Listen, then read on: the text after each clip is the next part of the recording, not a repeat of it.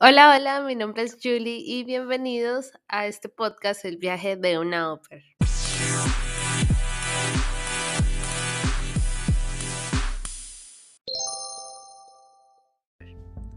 El día de hoy tengo una invitada muy especial, es mi amiga Melissa, que por alguna razón siempre le digo Melanie.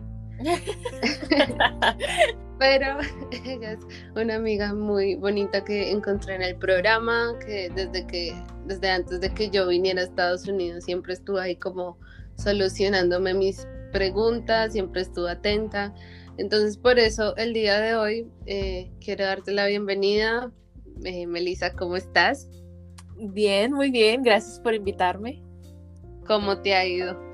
Ay, pues ahí andamos, ya sabes. Quisiera que nos contaras eh, cuál crees que fue el choque, lo que te vende a la agencia versus la realidad del programa. De eso creo que mm, en mi caso, bueno, es que también, es que mi problema es que yo siempre comparo la experiencia con California. Aunque repito, sé que yo no fui a ópera allá, pero yo tenía como que una idea de lo que era el programa y luego vine para acá y acá pues New Jersey siento que como de hecho siempre te lo he dicho a ti, o sea, todo te queda súper lejos. Al principio obviamente no tenía carro, entonces siento que al principio para mí fue así como de que, ¿y luego dónde está lo que me prometieron de que iba a ser amigos y de que me le iba a pasar con madre, ¿sabes? O sea, eso sí siento que sí ahí fue como que un... No una decepción, pero sí fue así como que, ah, ok, o sea, no está, no está todo tan fácil como te lo pintan. ¿Sí me explico?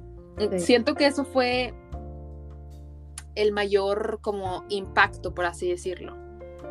Porque al menos yo estaba muy consciente del el hecho de que es un trabajo. O sea, sí es un intercambio cultural, pero también vienes a ser responsable de niños. O sea, ¿sí me explico? Entonces siento que yo en ese aspecto sí estuve muy consciente de que, ok, es un trabajo, em, pero también me la voy a pasar bien. Pero ese me la voy a pasar bien me tardó en llegar. ¿Sí me explico? Sí.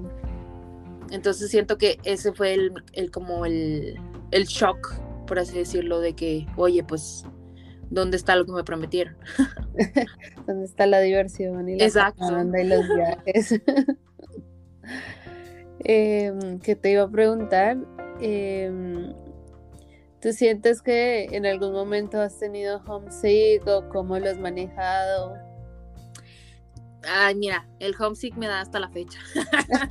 o sea, siento que eso no, no es como de que, uy, a mí no me dio, o sea, no, a todas siento que nos da, obviamente a unas les dan más, más, eh, como más grande, por así decirlo, ajá, y a otras les da como más leve. Siento que a mí me ha dado leve por el hecho de que, como te digo, yo estaba consciente a lo que venía, o sea, yo dije, ok, y de hecho yo desde el principio, fíjate, yo dije, ok, eh, cuando aprendí que se podía extender por, por un segundo año, yo antes de siquiera mi perfil estar activo, yo dije, yo voy a extender un segundo año. Me vale lo que sea, yo voy a extender un segundo año. O sea, yo tenía como que muy claro, muy clara esa idea. ¿Por qué? Porque también eh, se, me, se, me, pasó eh, comentarte cuando me dijiste lo de mis expectativas. También yo tenía muy en la mente de que dije, ok, vamos a trabajar estos dos años, vamos a chingarle, vamos a ahorrar lo más que podamos, porque yo me quería ir a Irlanda o a Canadá. Oh, Entonces yo por eso dije, ok, o sea, a como esté mi experiencia, digo, tampoco iba a soportar maltratos, ni mucho menos, ¿verdad? Eh, pero dije, ok, o sea, le vamos a... De cinco horas las que tengo que trabajar, vamos a trabajar las 45 y ni modo, o sea, yo traía una meta en la cabeza que era extender un segundo año y ahorrar lo más que pudiera yo para irme de intercambio. Entonces como que yo estaba muy centrada en esas metas, que obviamente sí me dio homesick, pero por otro lado yo estaba de que, ok, eh, si me regreso a México, ¿qué voy a hacer allá? O sea, yo tal vez se escucha un poco frío, pero yo tenía mucho en, o sea, en la cabeza así como de que, ¿qué voy a hacer en México que no pueda estar yo haciendo aquí y haciendo más dinero? ¿Sí me explico? Porque, por ejemplo, yo lo comparo con México y pues digo, 200 dólares a la semana, no sé en cuánto está el dólar ahorita, si lo comparas con, con el peso mexicano, pero ponle tú que está en 20. Eh, son 200, son 4 mil pesos mexicanos que lo hago en una semana. Si yo tuviera un trabajo en México, esos 4 mil yo creo que los haría, ponle tú, no sé, tal vez estoy exagerando, pero ponle en, un mes. Entonces, eso fue como que mi motor para que, ok, o sea, sí, sí me permito estar triste, sí me permito extrañar a mi familia, a mis amigos, pero pues estoy trabajando por mí, estoy haciendo mi vida, por así decirlo. Si me explico, estoy trabajando sobre mis metas, sobre mis sueños. Sí se extraña la familia, afortunadamente se podía, se puede videollamar y demás. Y pues nada, yo creo que eso fue lo que me, me mantuvo a flote de que no me diera tan duro el homesick, creo yo. Sí, ya que dices eso, recuerdo una vez que estaba muy triste, llamé a mi mamá porque cuando estoy muy triste yo llamo a mi mamá. Sí, sí, sí.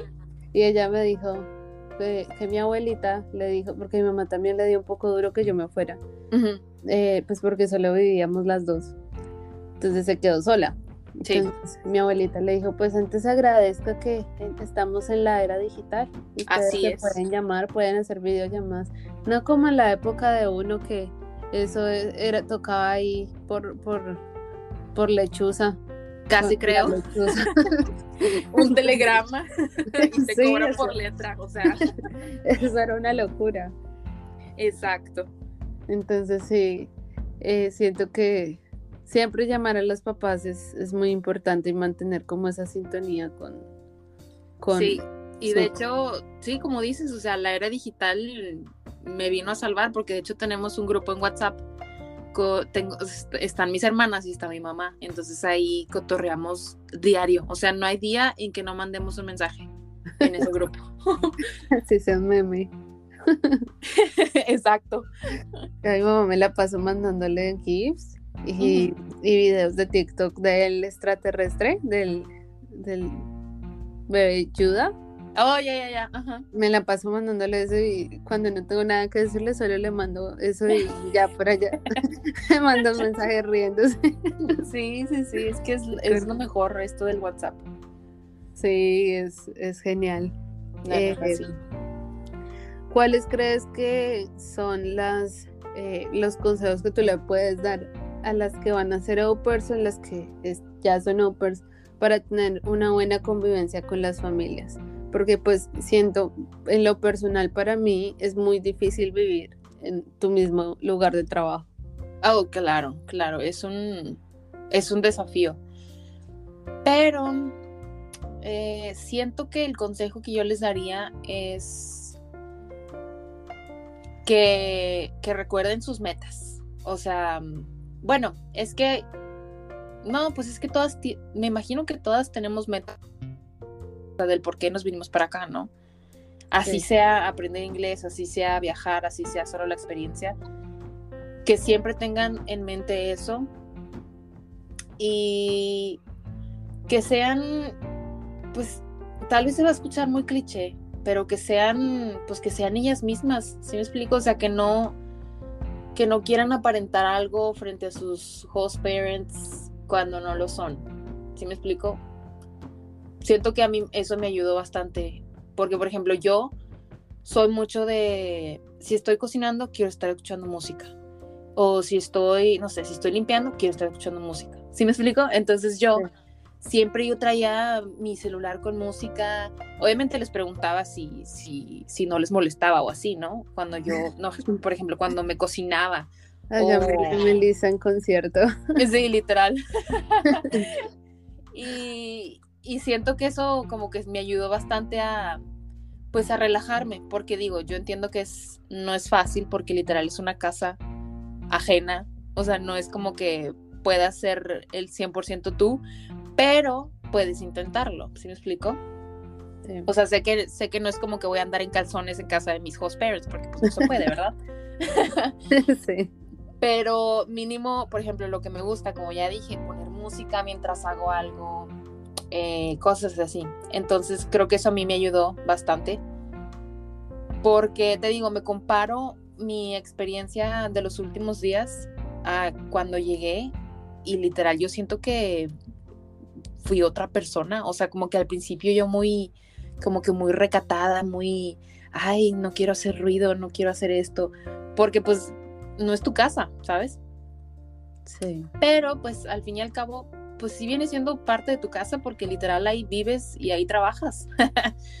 Entonces, siento que lo mejor que podemos hacer por nosotras mismas es tratar de ser auténticas para que te puedas sentir a gusto en donde estás. Y aunque sea lo más mínimo, por ejemplo, no sé, decorar tu cuarto, obviamente con permiso de, pues de, de tus host parents, porque pues es casa de ellos, ¿no? Pero tipo, no sé, decorar tu cuarto o tal vez mover algunos muebles, que de hecho eso yo también hice, porque yo en México yo estaba muy acostumbrada a en mi cuarto, eh, siempre cada, no sé, tres meses cambiaba las camas de posición, cambiaba el tocador de posición y cosas así, o bueno, el, no sé cómo le digan en Colombia, no sé si se dice tocador, el tipo como la mesita con el espejo. Sí, el tocador. Sí, sí, sí. Entonces, eh, siento que eso me ayudó bastante a, hacer más amena la convivencia con mis host parents y el hecho de adaptarme a su casa. Y eh, cómo tú lograste separar tu tiempo libre de tu tiempo de trabajo al momento de compartir con tus hosts. Fíjate que yo siento que yo no nunca lo hice más bien mis host parents eran los que como que me decían, oye, pues estás libre, eh, ¿qué haces aquí? ¿Sí me explico? Porque al principio, pues te sientes incómoda y más porque al principio yo no, pues no tenía mi licencia. Entonces no era así como de que, ay, ya me voy a la calle. O sea, bueno, sí lo hice, pero, pero tipo me iba caminando. Y porque afortunadamente enfrente de casa de mis hosts había hay una plaza que tiene un Dunkin' Donuts y así. Entonces era fácil para mí nada más cruzar la calle y estar pendejeando en la plaza. Pero, o sea, al principio sí fue muy, muy difícil. Y más porque, como te comentaba, que cuando yo llegué estaban, pues tenían visitas. Entonces, pues obviamente yo quería eh, experimentar su cultura, quería estar en el chiste. Porque la verdad es que la comida hindú a mí me, ha gustado bastante. O sea, de hecho siento que hay mucha similitud en la forma de cocinar em, la comida hindú y la comida mexicana. Pero no sé, tal vez solo sea mi percepción, no sé. Entonces, que al principio como que yo quería estar muy, pues empapándome de su, de su cultura, de cómo hacían las cosas. Y además también eso me ayudó porque me di cuenta de cómo hacían ciertas cosas, eh, de cómo, por ejemplo, no sé, aunque sea lo más mínimo de que siempre limpian la mesa después de que comen. Cosas así. Pero, eh, te digo, mis hosts eran así como de que, ah, bueno, pues ya, ellos siempre respetaron mi horario, siempre, siempre, siempre. O sea, si yo terminaba, no sé, 5, a las 4.50 casi creo que ya me estaban corriendo.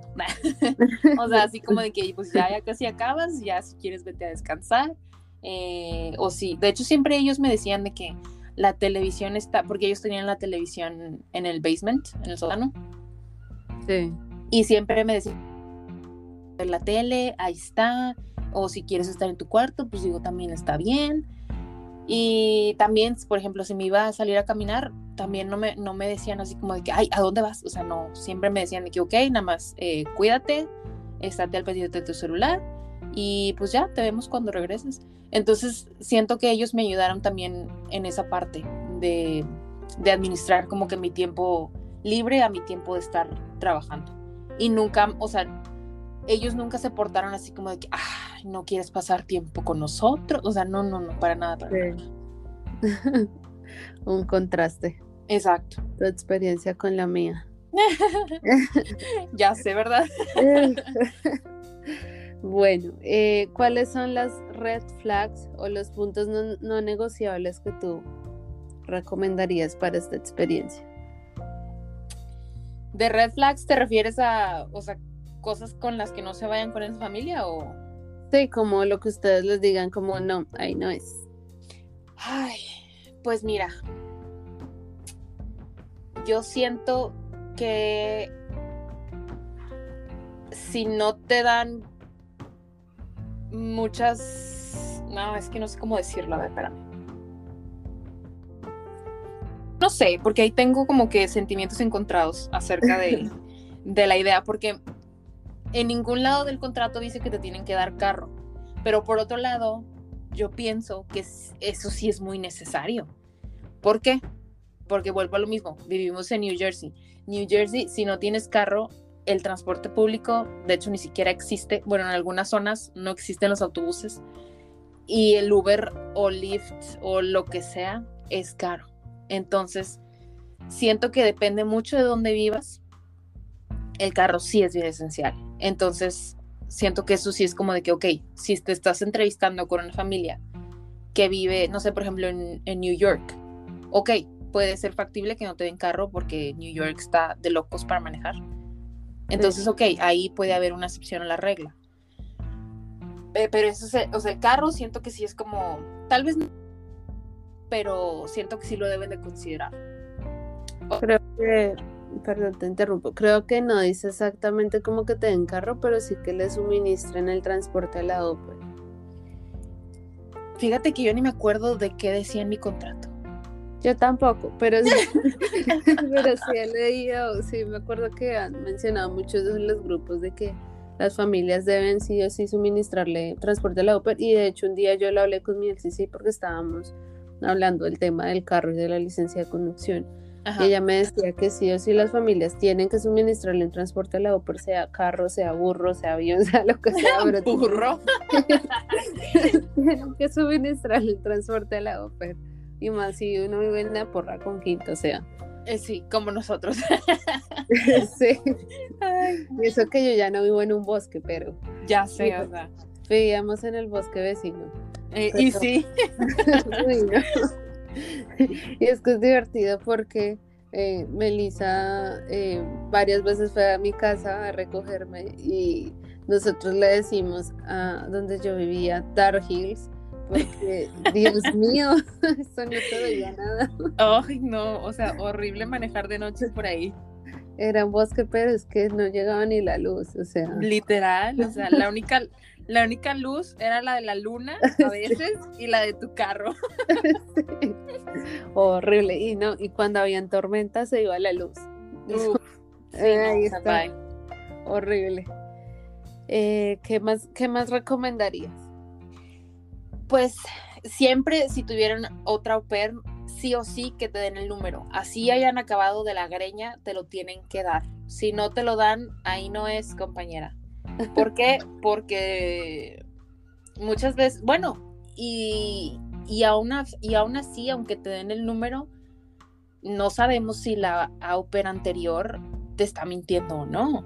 Total. ¿Sabes? Pero obviamente, pues, si digo, si te lo, te lo tienen que dar, te lo tienen que dar. O sea, no creo que ahí no es, no es negociable. Ahí yo en mi caso, por ejemplo, pues yo fui la primera au Pero si ellos hubieran tenido otra y no me hubieran querido dar el número, simplemente les digo, ah, pues muchas gracias por su tiempo, pero pues no gracias, ¿verdad? Sí, sí, porque por lo menos yo digo que mi experiencia hubiese sido diferente si la ópera anterior no me hubiese mentido. Sí. Porque ella sí me la, o sea, a mí me dieron el número y fueron muy amables y todo, pero pues ella fue como, sí, ya cuando llegué me, me, estrellé con todo ello, pero a ver amiga, ¿qué pasó aquí? Así es. importante sí, eso también creo que es importante. Em, también diría que el curfew, pero yo tenía curfew, pero del carro. O sea, a mí nunca, a mí, Melissa, persona, nunca me dijeron de la noche a la casa. No. Pero si yo traía su carro, que se me hace muy prudente, la verdad, porque es su carro, eh, tenía que llegar a las 10 de la noche a la casa. O sea, no podía estar yo manejando de noche. Y la neta, por un lado los entiendo, porque he manejado ya mi propio coche de noche y digo, ¿qué es esto? Está oscurísimo. La verdad es que sí está, sí está peligroso. Y más porque aquí te salen venados hasta por debajo de la sopa. Sí, y aparte que me he dado cuenta que acá hacen mucho carreras en las highways. Entonces pasan esos carros a todo y sí. si, no, si uno no va a mosca, si uno no va pendiente. Así es. Grave. Entonces, eh, pero el curfew, o sea, tipo, del carro yo no tengo problemas porque así fue mi experiencia también. Y, pero tipo, a ti que te digan de que, oye, no, tienes que llegar eh, de lunes a viernes, tienes que estar aquí en la casa a las 8 de la noche para que puedas tener un, un sueño reparador y que puedas cuidar de mis criaturas. O sea, no, no gracias. Porque de hecho, ahora que recuerdo, una de las familias que me llegó tenían esa regla de que horas, tienes que estar en la casa ocho horas antes de que empieces a trabajar, porque así me, como que me, me reatifica a mí que, que, estás descansando para poder cuidar a mis hijos de, de manera decente. Y yo dije, ¿qué? ¿Qué? Estos están locos. Y justamente no hice match con ellos. De hecho, o sea, solo les hice una entrevista y ya de ahí les dije de que, ah, muchas gracias, pero pues, next, ¿verdad?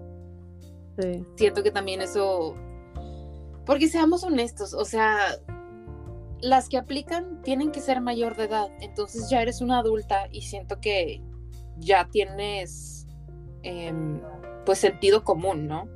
O sea, no es como que te vas a quedar en un martes en la noche eh, haciendo fiesta a las 2 de la mañana y luego vas a entrar a trabajar a las 6. Sí. ¿Sabes?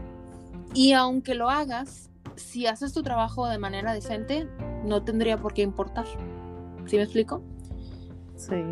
Pero bueno, siento que esos son los como que las tres cosas em, más importantes que tienen que tomar en cuenta al momento de estar buscando una familia. Bueno, cuéntanos una experiencia que sea, bueno, una, una de las experiencias buenas que tuviste siendo au Ay, experiencia buena siendo au pair, o sea, tipo trabajando como au pair o simplemente en mi momento de estar aquí. Sí, a nivel general. Mm, ahí la tendría que pensar. Digo, o sea, no estoy diciendo que mi experiencia haya sido mala. A ver, buscamos una en el baúl de los recuerdos. Pero, por ejemplo, siento que que mi experiencia fue diferente a las de las demás. Porque, por ejemplo, yo las veo a las demás y de que, ay, que me llevaron a Disney, ay, que me llevaron a la Concha de Sumare, ¿sí me explico? Yo siento que a mí, a mí realmente no es como que me hayan llevado a muchos lugares de vacaciones. Sin embargo, yo la verdad disfruté bastante mi experiencia. ¿Por qué? Porque conocí la cultura hindú y la verdad es que hasta la fecha me gusta mucho esa cultura. Entonces, siento que una buena experiencia se va a escuchar bien cursi, pero la verdad siento que la buena experiencia que me llevo es que literal sí, sí siento que sea parte de mi familia, o sea, sí, sí siento que hicimos ese vínculo y y la verdad estoy muy, muy agradecida y hasta mi mamá y mis hermanas, porque pues obviamente siempre les, les contaba de que, ay, ahora estamos haciendo esto, o les, les comparto fotos y cosas así. Y hasta mis hermanas y mi mamá me dicen de que, oye, es que la verdad, con la familia que te fuiste, o sea, ambos se ganaron la lotería. ¿Por qué? Porque, pues sabemos que, que sí, o sea, que somos parte de la familia ya, a pesar de ser conocidos. ¿Sí me explico? Sí siento que esa fue la, mejor experiencia y la, buena experiencia que yo me llevo de, este tiempo de ser au pair. Te digo que se, iba a escuchar bien cursi, pero la verdad, o sea, lo pienso porque, por ejemplo, yo veo en el grupo, por ejemplo, y ahorita que va a ser Navidad y la madre, yo veo que muchas a veces presumen, y digo, no, no estoy diciendo que esté mal que presuman, o sea, con madre que les vaya chido, pero muchas eh, suben de que fotos de que, ay, me regalaron y que una plancha y que, o sea, suben así un pinche montón de regalos de Navidad que les dieron sus hosts. Y digo, repito, no es envidia, qué chido que les haya ido así. Pero yo, por ejemplo, en mi caso, que a veces eso me ponía medio triste, pero luego comparo las, o sea, toda la situación y digo, ¿por qué me ando sintiendo triste por nimiedades? O sea, yo digo, ¿qué, qué es esto, Melissa? Porque, o sea, por ejemplo, a mí en Navidad, la Navidad pasada, ¿qué me regalaron? y digo, no quiero que esto se enfoque en cosas materiales, pero es un ejemplo, o sea, por eso te estoy dando el ejemplo. Porque la Navidad pasada creo que a mí me regalaron una bocina eh, de esas portátiles, muy bonita por cierto. Y, no sé, y creo que unas calcetas y no me acuerdo qué otra cosa. El chiste es que no me regalaron así como de que los 10 regalos, o sea, no, no, no. Pero yo digo, o sea, la verdad es que sí los considero parte de mi familia. De hecho, ya vamos a hablar de cosas tristes. Agárrense. Nada. Por ejemplo, cuando, cuando yo llegué, yo tenía siete meses de haber llegado. Abril y para noviembre mi papá fallece. Entonces, ya voy a llorar, espérate. Tómate tu tiempo.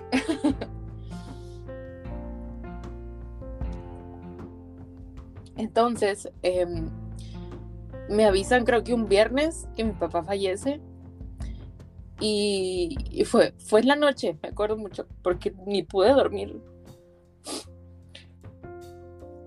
y le mandé un mensaje a mi, a mi host y le dije, oye, porque ella sabía que estaba, que estaba, estaba mal mi, papá.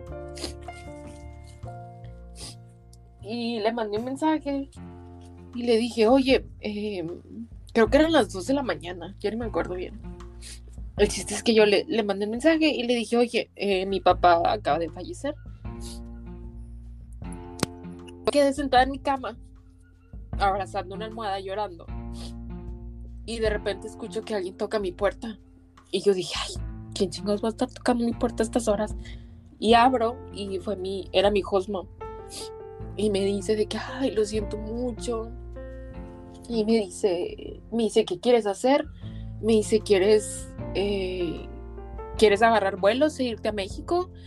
Eh, pero yo, yo en octubre me fui a Europa. Entonces la verdad es que yo andaba corta de dinero. Y dije, un viaje así me va a costar un chingo. Y dije, no tengo el dinero para, para ahorita ir. Sí. Y eso es lo que también me preocupaba porque dije, ¿cómo no voy a, o sea, a ir, sabes?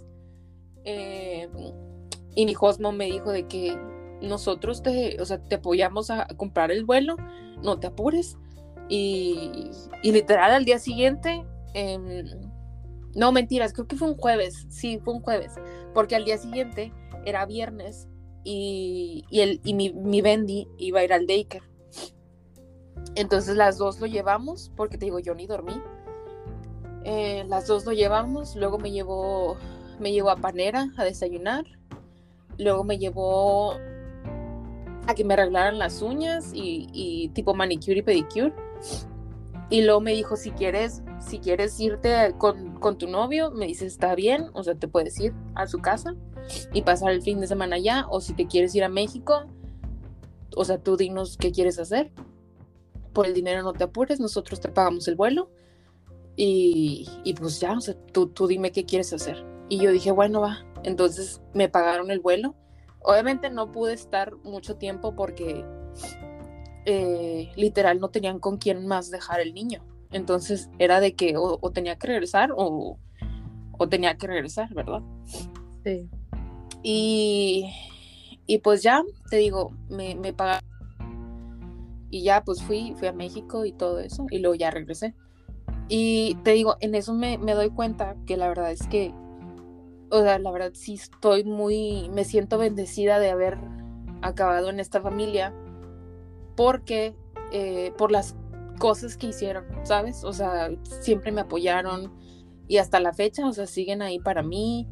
Y tal vez te digo, tal vez no me dieron los viajes a Disneylandia, tal vez no me llevaron a India, tal vez no me dieron los super regalos, pero son muy, muy buenas personas y, y literal, o sea, toda su familia, tanto abuelos paternos como abuelos maternos, las tías, los tíos, o sea, se, me siento muy acogida en esa familia y creo que eso, por eso siento que esa fue mi, como mi mayor recompensa en este, en este intercambio.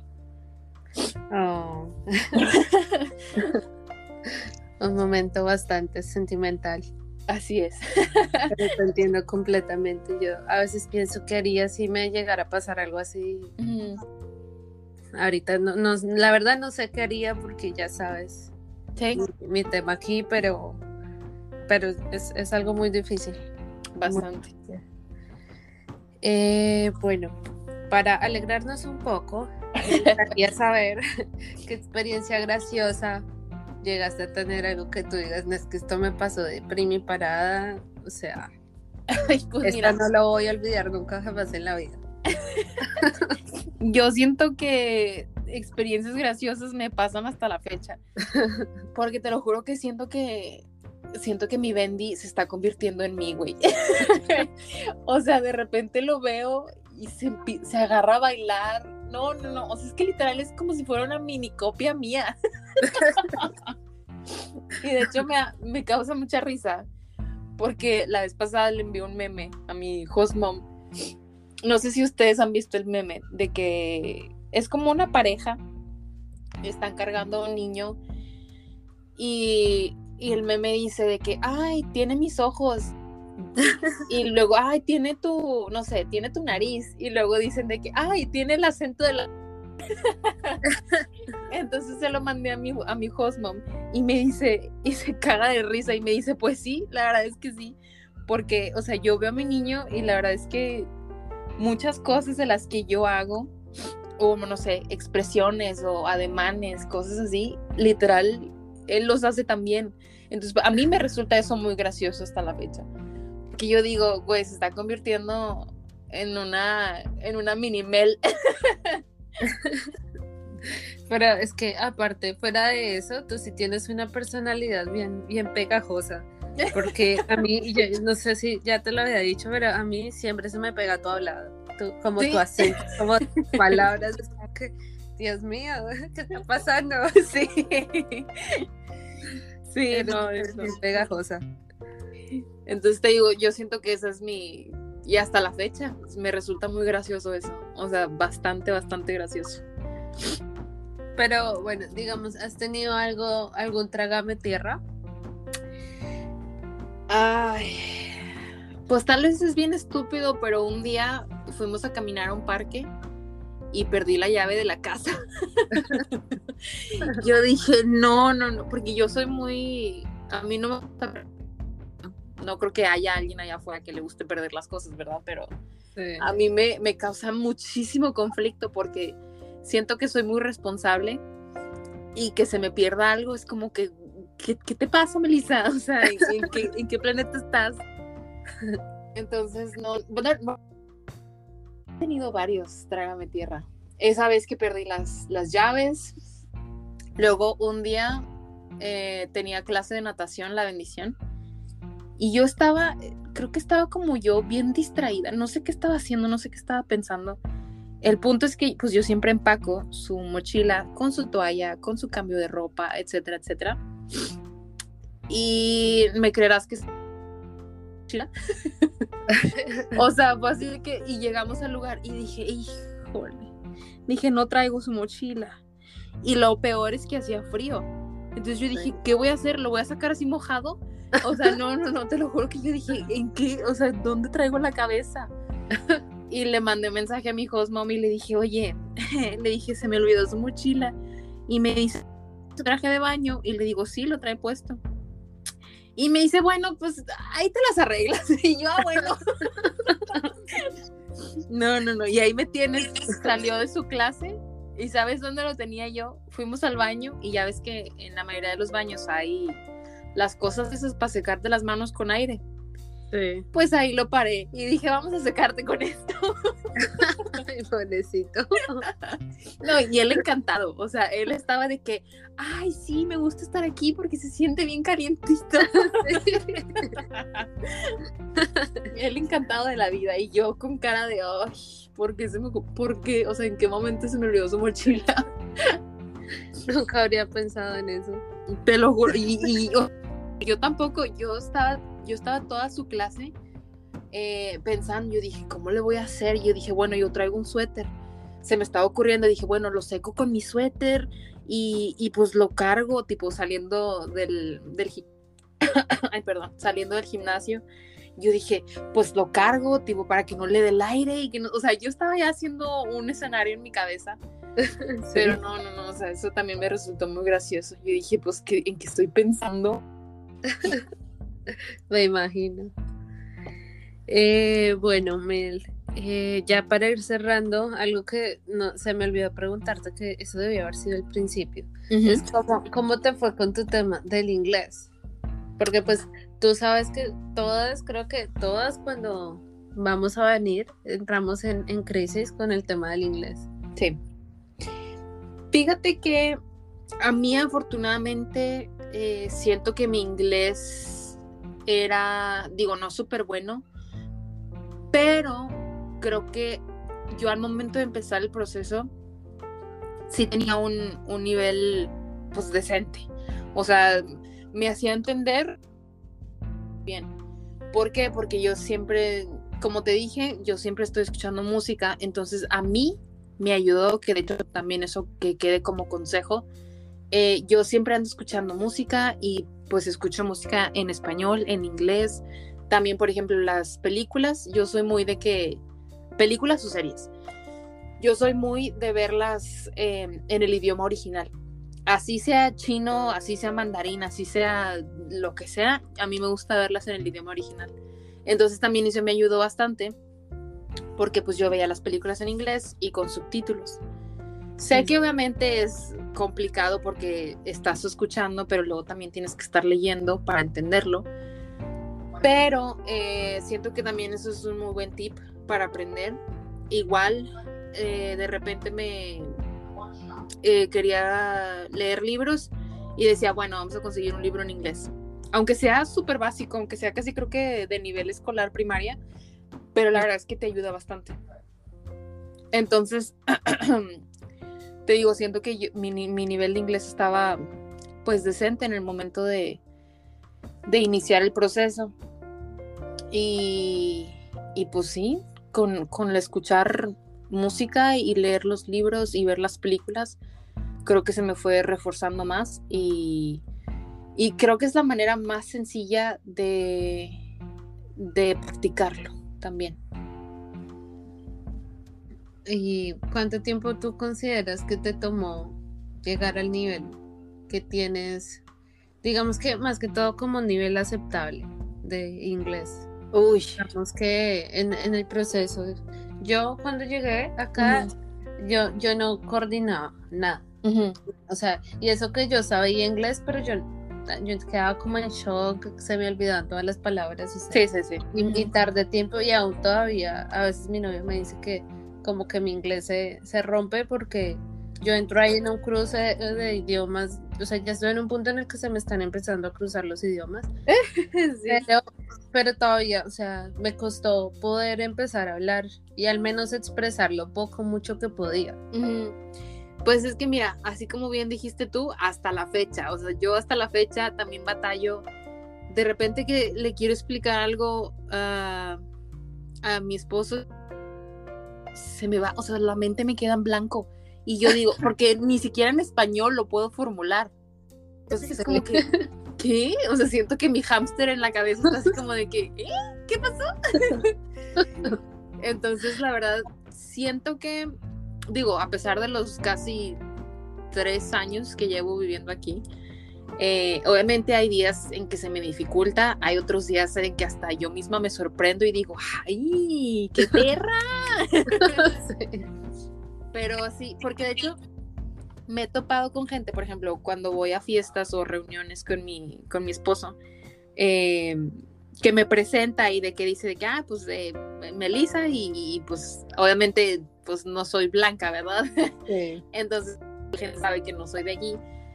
Pero cuando me escuchan hablar, me he topado que varios, o sea, varias personas que me dicen de que, ay, oye, tu inglés es muy bueno y que no sé qué, y yo así como de que, pues, pues se hace la luchita, ¿verdad? ya que.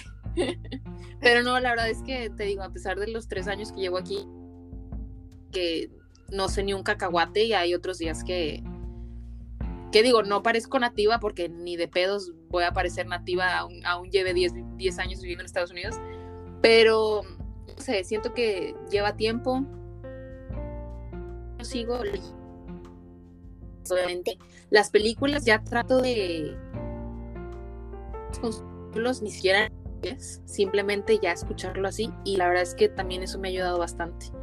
Pero sí, o sea, hay días a un McDonald's y me dicen cosas y digo, ¿qué? Excuse me. Exacto, o sea. Pero sí, pues ahí es una batalla diaria. Eh, bueno, y dos preguntas más. Eh, ¿Qué le hubieses dicho a tu Melissa de hace tres años antes de estar acá para hacer el programa? Eh, ¿Cómo era ella y cómo eres ahora? Uf, pues mira, yo siento que le hubiera dicho a mi Melissa de antes que no fuera tan miedosa al hacer las cosas, que, que fuera más aventada, por así decirlo, que, que nada va a salir mal, o sea, ¿qué es lo peor que puede pasar? ¿Sí me explico? De hecho, hasta ahorita yo trato de vivir la vida con esa mentalidad. Digo, tampoco ponerme en un súper extremo, ¿verdad? Pero sí ver la vida de que, pues, ¿qué es lo peor que puede pasar? O sea, si, si quieres hacer algo, hazlo sin temor. Porque de hecho yo hasta la fecha precisamente batallo mucho con el inglés por el hecho de que quiero decir muchas cosas, pero al, mismo tiempo no lo digo porque siento que me van a juzgar porque no hablo bien el inglés. ¿Sí me explico? O sea, entonces, por eso te digo, yo le diría a mi Melissa de antes, y de hecho es consejo hasta ahorita, de que, que sea un poco más aventada, que, que pues la vida es muy corta como para preocuparte de, de qué dirá, del qué dirán más que nada. Siento que eso es lo que le diría a mi Melissa de antes. ¿Y cómo consideras que eres ahorita y no pues cuando estabas en México?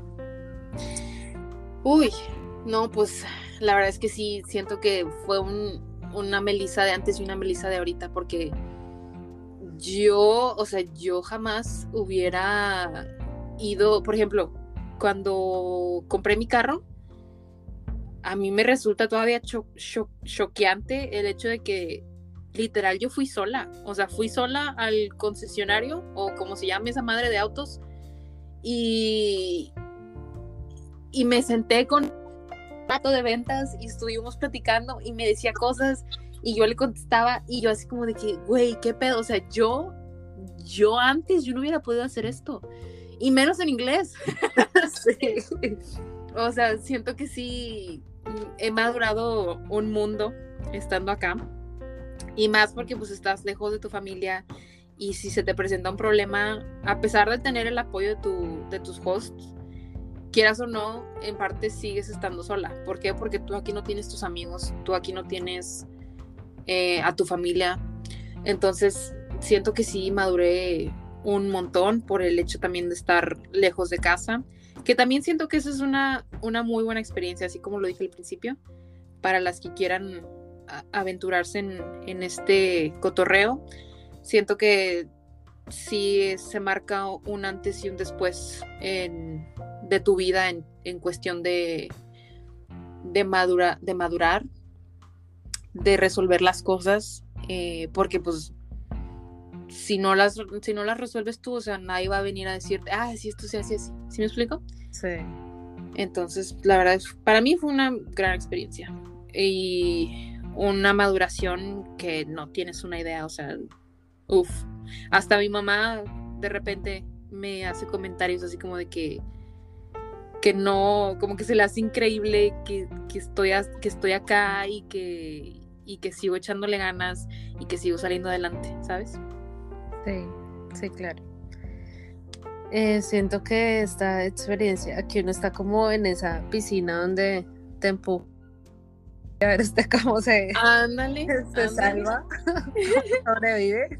Sí, literal, es como, precisamente lo describiste muy bien, es alguien te avienta a la piscina y sin, sin los flotis y vámonos, a ver cómo le haces. A veces sientes que te estás ahogando, pero otras veces sientes que estás flotando. Así es, bien a gusto. bueno, Mel, te agradezco mucho por haber estado en este episodio. Eh, gracias por abrirte a todos nosotros. Sé que hay muchas personas que valoran mucho que tú hayas compartido pues toda esta información con nosotros. Eh, no sé si quieras decirle algo a todos. Pues primero, gracias por, por invitarme. Eh, un gustazo estar aquí, la neta. Yo, para hablar, mira, yo puedo hablar 80 horas si quieres. Yo sé. Y, y tipo, bueno, siento que lo que les quisiera compartir es que si quieren vivir esta experiencia, háganlo. Eh, que no que no tengan limitaciones por el hecho de que por ejemplo que sus papás que tal vez se va a escuchar muy gacho de mi parte pero si tal vez sus papás no los apoyan pero si ustedes realmente lo quieren hacer vale la pena siento que sí vale la pena eh, esto es una experiencia nueva o sea la neta y y aparte siento que no cualquier persona la puede vivir. O sea, la verdad sí me siento afortunada de poder haber vivido la experiencia. Y como ya dije, o sea, me vino mucha eh, maduración. ¿Existe esa palabra? No sé, maduración. Creo que no. No, ¿verdad? Te digo, ya, creo que es madurez. es madurez. Bueno, madurez, sí, sí, sí. Ya, hasta el español también ya me, se me debilita. Pero sí, la verdad es que sí es mucha madurez. Em, y tal vez, bueno, yo sé que este podcast es realmente de au pairs, pero siento que cualquier intercambio es bueno. O sea, mm, sí. Todo te va a ayudar. pues es que siento que siempre que salgas de tu zona de confort, cualquier cosa, llámese si te vas de tu país, si cambias de trabajo, si cambias de carrera, simplemente el salir de tu zona de confort creo que te ayuda bastante. Y vaya que esto del programa es salir de tu zona de confort, totalmente. Sí, siempre y cuando eh, te ayuda a crecer, ¿no? Así es. mientras te impulse y mientras tengas metas claras y y todo eso, yo siento que al 100, o sea, sin mirar atrás. bueno, Mel, gracias. Em, bueno, gracias por habernos escuchado. Recuerden que pueden encontrar todos los podcasts em, en Spotify y en todas las plataformas de podcast. Recuerden también que al final eh, en Spotify hay una opción para hacer preguntas dentro de cada episodio. Allí me pueden dejar sus comentarios, sus dudas y algo más que quieran agregar. Eh, y no olviden seguirme en mis redes sociales, arroba el viaje de una ópera. Que tengan un feliz día. Bye. Bye.